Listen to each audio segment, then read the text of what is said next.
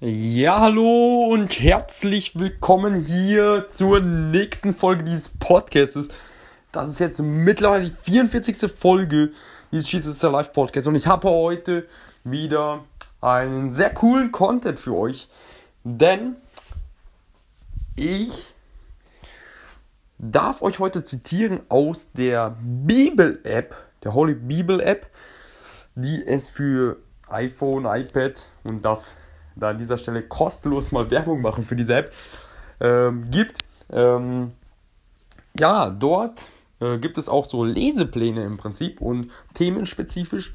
Und ja, ich fand hier etwas sehr, sehr passend und ich darf euch das gerne hier weitergeben, denn ich darf mit einem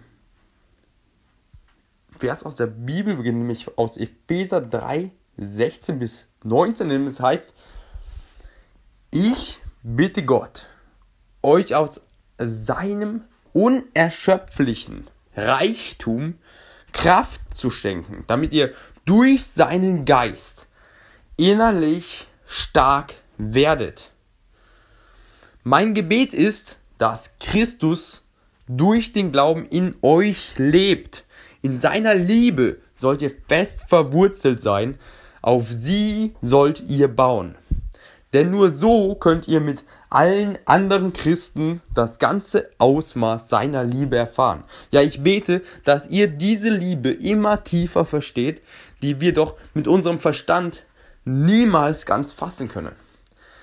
Dann werdet ihr auch immer mehr mit dem ganzen Reichtum des Lebens erfüllt sein, der bei Gott zu finden ist. Der nur bei Gott zu finden ist.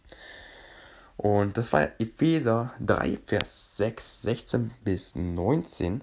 Und mm, in diesen Leseplänen gibt es auch immer so eine kleine Andacht. Und ich darf diese hier vorlesen, was mich ja sehr, sehr berührt hatte. Und ich dachte, es wäre auf jeden Fall auch einen guten Content hier für diesen Podcast. Denn mein Freund Ryan steht hier in dieser Andacht erzählt von einem Mann namens Mr. B, der Professor an der Universität Pekings war, die auch als Harvard Kainas bekannt ist. Er erzählte, er erzählte einer Gruppe von Studenten einen Witz über die kommunistische Partei. Einer dieser Studenten meldete seinen Witz bei der Polizei. Am nächsten Tag stürmten Beamte in das Büro von Herrn B und brachten ihn in ein entlegenes, kaltes, kommunistisches Gefängnis, ohne Vorwarnung, ohne Gerichtsverfahren. Er erwachte an diesem Morgen als Professor auf und war Vorsitzender einer der angesehenen akademischen Positionen der Welt. Bei Einbruch der Dunkelheit saß er hinter Gittern. Chinesische Gefängnisse gehörten zu dieser Zeit zu den schlimmsten Orten der Welt. Schreckliche Verliese, in denen Krankheit, Folter und Tod an der Tagesordnung waren. Herr B. stürzte schnell in Depressionen und Verzweiflung. Seine Depression führte über Wochen hinweg zu Selbstmordgedanken. Eines Nachmittags trieb ihn die Trauer ans Fenster seiner Gefängniszelle im achten Stock. Die chinesische Gefängnisse hatten keine Fenster in den höheren Etagen der Gefängniszellen. Wenn ein Gefangener sich in den Tod stürzen wollte, war das kein Problem. Das Herz von Herrn B. raste, als er hinausschaute und überlegte, zu springen. Und dann geschah es. Er hörte eine leise Stimme. Geh nicht. Geh nicht. Geh nicht. Er setzte sich verzweifelt mitten in seine Zelle. Dort auf dem harten Betonboden fluteten Erinnerungen in seinen Geist. Ein Freund von ihm, ein ausländischer Professor, der Christ war, hatte ihm vom Evangelium erzählt. Jabi betete. Jesus, wenn du real bist, bringe mir bitte diese Vergebung und diesen Frieden, von dem mein Freund mir erzählte. Im Gegenzug werde ich dir mein Leben und meinen Dienst geben. Und im gleichen Moment sah er auf und, so sagt er, der Himmel war blauer, die Sonne heller als je zuvor durch den leeren Fensterrahmen und in meinem Inneren und in seinem Inneren quoll eine Freude aus seinem Herzen, wie er es noch nie zuvor gespürt hatte. Dieser ausgezeichnete Professor warf alle Vorbehalte weg und rief, ich habe eine glänzende Zukunft in Jesus Christus.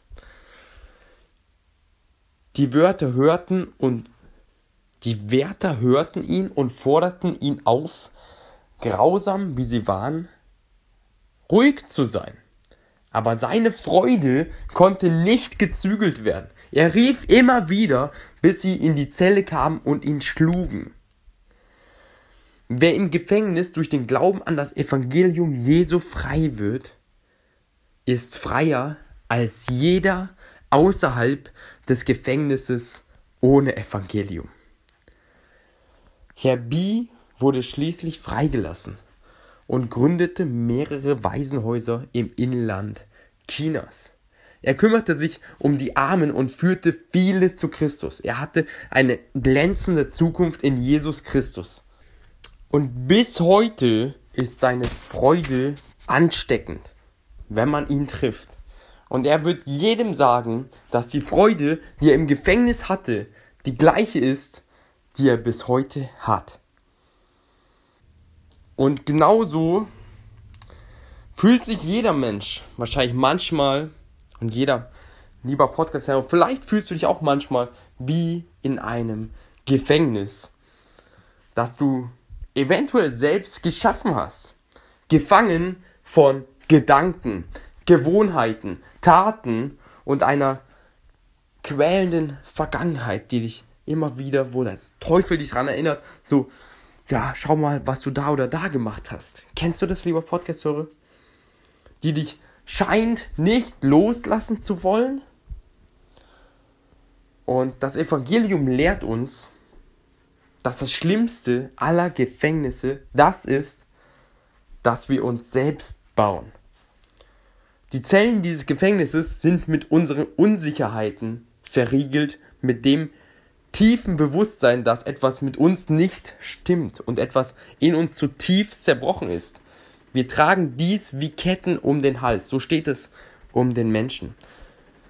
Aber dies ändert sich nur, wenn etwas Drastisches passiert. Und das Evangelium ist diese drastische Maßnahme. Denn Jesus Christus ist am Kreuz für uns gestorben. Und auch für all unsere Vergangenheit, für alles das, was war, das ist passiert, ja. Man darf, man kann es nicht mehr ändern, was passiert ist, aber man kann, Gott sei Dank, zu Jesus kommen und ihm sagen, hey, okay, ich bin nicht perfekt. Ich bin ein Sünder. Ich habe das und das.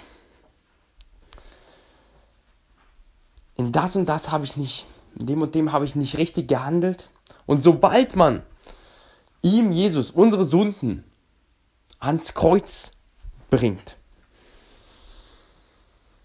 dann ist er treu und gerecht und vergibt diese Art von Schuld. Und ab dem Zeitpunkt ist man freigesprochen. Und man darf dort wieder sagen, dass und auch beten dafür. Und ich ermutige jeden, nicht nur um Vergebung der Schuld zu beten, sondern auch um Kraft und um Umkehr von dieser Sünde. Und gerade wenn es eine ja, wiederkehrende Sünde im Prinzip ist, dass man dort wieder ja wirklich um Kraft geht, betet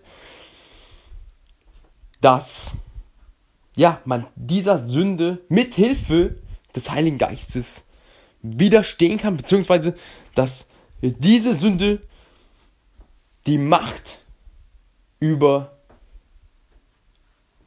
seinem Leben genommen wird und diese Fesseln durchsprengt werden durch die Kraft Jesu Christi.